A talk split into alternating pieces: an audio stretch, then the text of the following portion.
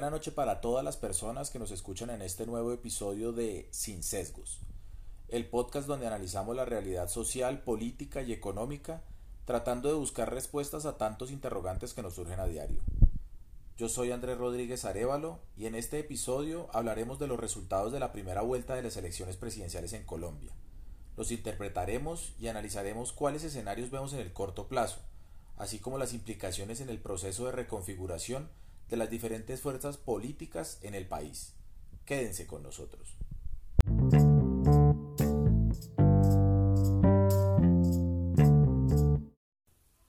El pasado domingo 29 de mayo tuvo lugar la cita democrática por excelencia, las elecciones presidenciales.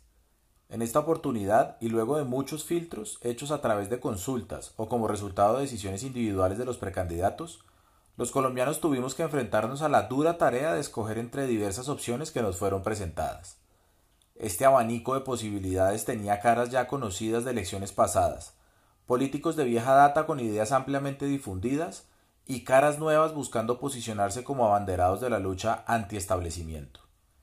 Es así como encuesta tras encuesta hecha por diferentes casas dedicadas al difícil trabajo de pronosticar, en el imaginario de la sociedad colombiana quedaba claro que el resultado no dejaría un ganador en la primera vuelta y que en la segunda se podría repetir el escenario de 2018 en el cual se encontraría el ala progresista representada por Gustavo Petro y Francia Márquez enfrentados a Federico Gutiérrez y Rodrigo Lara, representantes de un sector de centro derecha y cercanos al uribismo.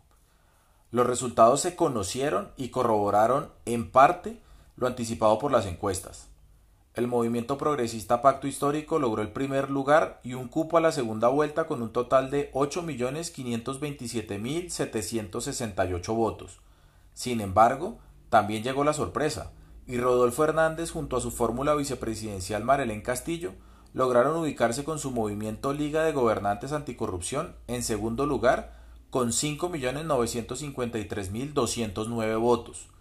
Y esto contrasta con los 5.058.010 votos de la coalición Equipo por Colombia, quienes se ubicaron en el tercer lugar.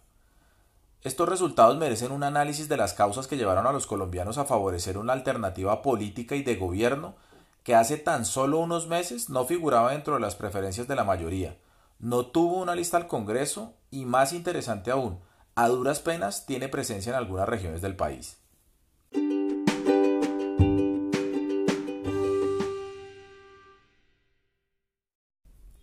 Empecemos por el final, por las conclusiones. Desde mi punto de vista hay tres grandes, gigantescas si se quiere ver de esa manera. Número 1. El uribismo pierde su protagonismo dentro de la escena política nacional y se queda sin candidato propio en la puja por elegir al nuevo presidente de la República. Se hace evidente un cansancio, una fatiga por parte del electorado. Esta situación es una consecuencia obvia y lógica del desgaste que trae consigo ejercer el poder durante un periodo de tiempo prolongado, sumado a unos números bajos en cuanto a la aprobación del actual gobierno. Hay un cambio sustancial en la percepción de la ciudadanía sobre las problemáticas que requieren mayor atención por parte de las autoridades, y la seguridad ya no se encuentra dentro de las más relevantes. Segundo, el movimiento de izquierda progresista, si queremos utilizar el eufemismo, se consolida como la principal fuerza política del país comparada de manera individual con los demás partidos o coaliciones es el resultado de un trabajo de muchos años en los que se ha logrado posicionar como una alternativa viable de poder, incluyendo aspectos dentro del discurso tales como el medio ambiente, la equidad de género y una agenda reformista en temas como la salud, el sistema pensional y el sector industrial. Una gran cantidad de personas termina decantándose por la alternativa del outsider, una persona que tiene poca o nula trayectoria en política. Generalmente viene o de la academia o del sector empresarial y en este caso el turno fue para Rodolfo Hernández.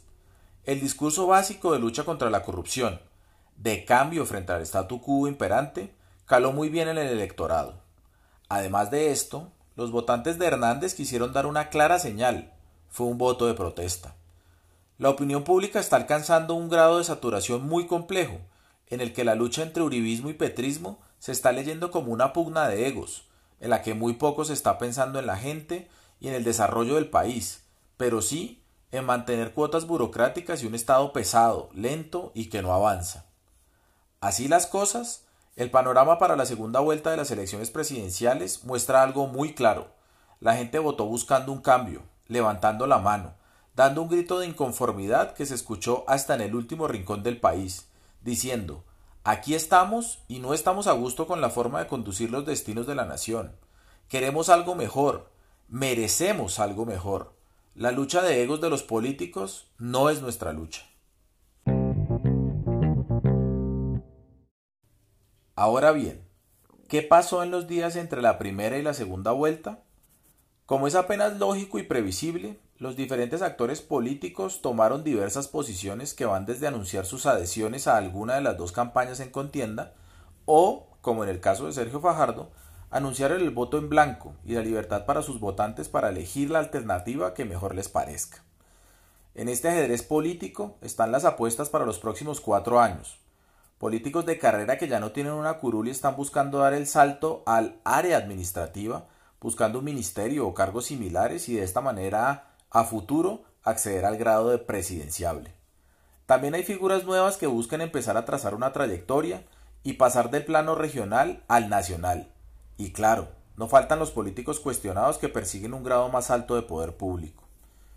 Este periodo de tiempo también ha sido el de la propaganda negra, los ataques personales, la falta de altura en el debate, las tácticas rastreras, y no se podía dejar de lado los viajes a zonas alejadas, demostraciones de habilidades histriónicas, culinarias y hasta de baile, todo con tal de cautivar esa parte del electorado que hace falta para llegar a la Casa de Nariño.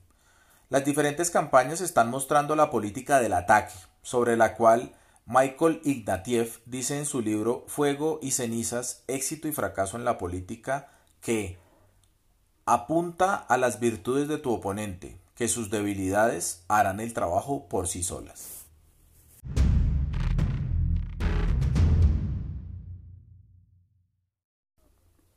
Con todos los temas que hemos tocado, llegamos a la parte más importante. ¿Qué resultados esperar de la segunda vuelta? ¿Y qué esperar en un eventual gobierno de Petro o de Hernández? Poniendo todos los factores sobre la mesa, creo que Rodolfo Hernández tiene mayor probabilidad de ganar la segunda vuelta y a continuación expongo las causas. Primero, la mayor parte del círculo cercano a Petro está conformada por políticos con amplia trayectoria y, en varios casos, con muchos cuestionamientos en temas legales que incluso llegan al nivel de lo penal. De esta manera, Petro se configura para una gran cantidad de electores en un representante del establecimiento, y esto desvirtúa sus banderas de cambio y su carácter de reformista. Segundo, Rodolfo Hernández con un lenguaje sencillo, con propuestas básicas y un estilo directo y cercano al común de la gente, ha logrado poner a la corrupción en el centro del debate. En un país donde las cifras de pobreza son exorbitantes, donde los escándalos por pérdida o malversación de recursos públicos están a la orden del día, donde la opinión pública tiene una percepción negativa y desfavorable sobre la mayor parte de las instituciones públicas, el mensaje del candidato conocido como el ingeniero ha logrado gran aceptación. Mucha gente se identifica con esa posición que busca disminuir la burocracia y el tamaño del Estado, así como una fuerte política de austeridad sin olvidar una agenda social. Tercero, la sumatoria de factores que acabamos de mencionar nos dejan con un campo de juego delimitado y claro, desde mi punto de vista, y aunque parezca difícil de entender y de pronto hasta ilógico, Petro se convirtió en el candidato de los de siempre, del establecimiento, el que representa las viejas prácticas políticas, y Hernández, por su parte, se muestra como la cara de un estilo de política renovada, que habla sin tecnicismos pero que entiende los problemas de la gente y los ataca con soluciones prácticas, dejando de lado el protocolo. El estilo es una mezcla entre López, Obrador en México y Donald Trump en Estados Unidos. Cuarto. En cuanto a las encuestas, todas muestran un empate técnico. Sin embargo, considero que se puede estar repitiendo el efecto del voto vergonzante que ya lo vimos en Estados Unidos con el expresidente Trump. Este efecto muestra que muchas personas, al momento de ser preguntadas por su intención de voto, dicen el nombre de otro candidato o escogen la opción de abstenerse o de votar en blanco, todo por una especie de pena, de vergüenza, de ser identificados como partidarios del candidato que se vende como de maneras fuertes, que dice las cosas de frente y no se enmarca dentro de lo políticamente correcto.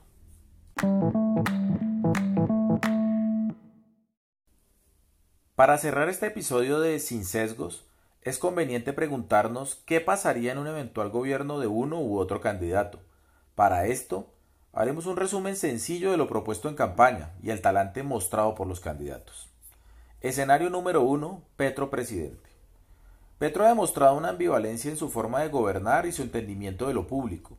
Se debate entre el respeto a las instituciones democráticas y al Estado de Derecho y, a la vez, una tendencia al autoritarismo, al mesianismo, el carácter de Robin Hood criollo que, sin lugar a duda, lo deja dentro de la categoría de populista.